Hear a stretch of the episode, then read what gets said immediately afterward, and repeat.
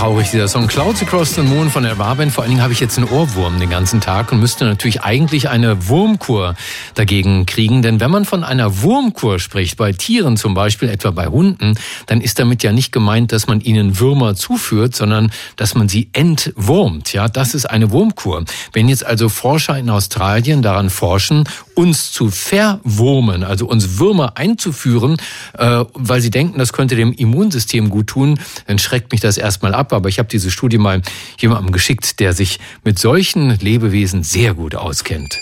Er ist Mitglied des Komitees des IG Nobelpreises für kuriose wissenschaftliche Forschungen, Vorsitzender der Deutschen Dracula-Gesellschaft und der bekannteste Kriminalbiologe der Welt. Dr. Marc Benecke, live auf Radio 1, die Profis. Ja, und ich darf schon mal verraten, in Marks Stimme ist heute der Wurm drin. Guten Morgen, lieber Marc. Ja, mehr, mehrere Würmer wahrscheinlich sogar.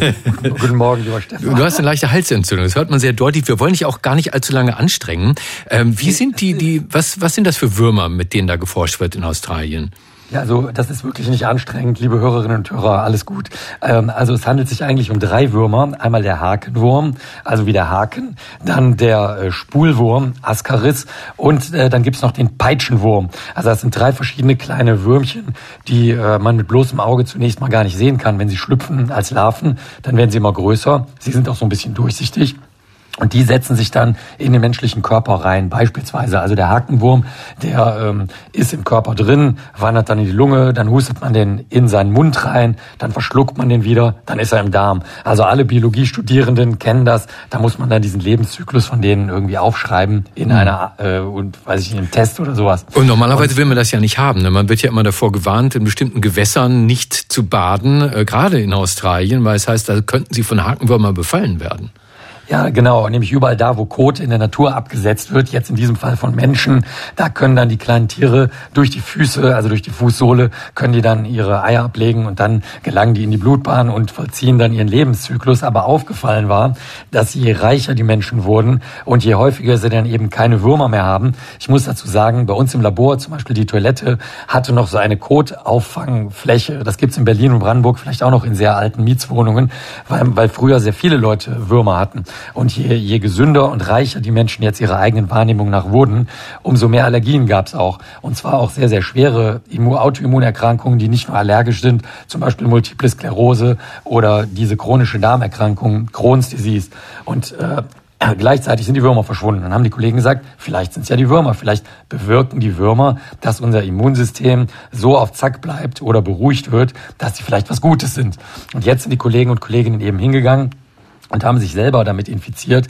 Das Problem an der Sache ist natürlich, sie bemerken dann hin und wieder gute Auswirkungen. Zum Beispiel Heuschnupfen kann mal ein bisschen besser werden, aber auch Multiple Sklerose kann sich kurzzeitig bessern. Das Dumme ist nur, wenn man eine große Studie macht und wenn man dann mal guckt, wie es hinterher, nachdem die Würmer dann wieder aus dem Körper rausgelangt sind, ist, dann gibt's keine Verbesserung. Also irgendwas stimmt da nicht so richtig, obwohl das jetzt schon seit ungefähr zehn Jahren untersucht wird.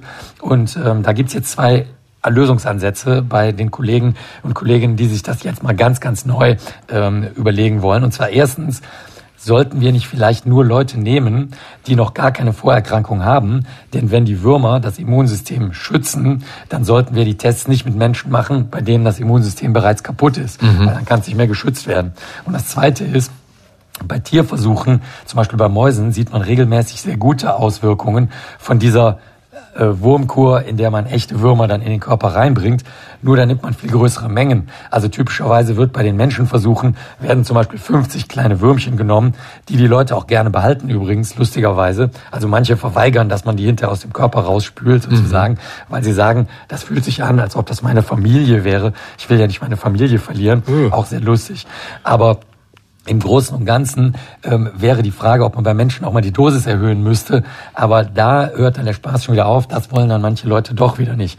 Und jetzt der neueste Dreh ist, und das ist eigentlich schade, die Kollegen und Kolleginnen sagen, na gut, wenn das alles so schwierig ist, dann machen wir es jetzt so. Wir gucken nach bestimmten Inhaltsstoffen in diesen Würmern, holen die raus und machen jetzt ein Medikament daraus, ein Immunmedikament. Das finde ich wirklich sehr schade, weil dann geht's halt wieder in diese klinische Richtung und ähm, die ganze schöne Wurmkur in ihrer biologischen Vielfalt, wie sie früher mal geherrscht hat, geht dann sozusagen den Abfluss runter. Mit Würmern leben Forscher des Tropenmedizininstituts der James Cook University in Australien, haben das ausprobiert. Marc, vielen Dank und gute Besserung. Das war Dr. Marc Benecke, live auf Radio 1, die Profis.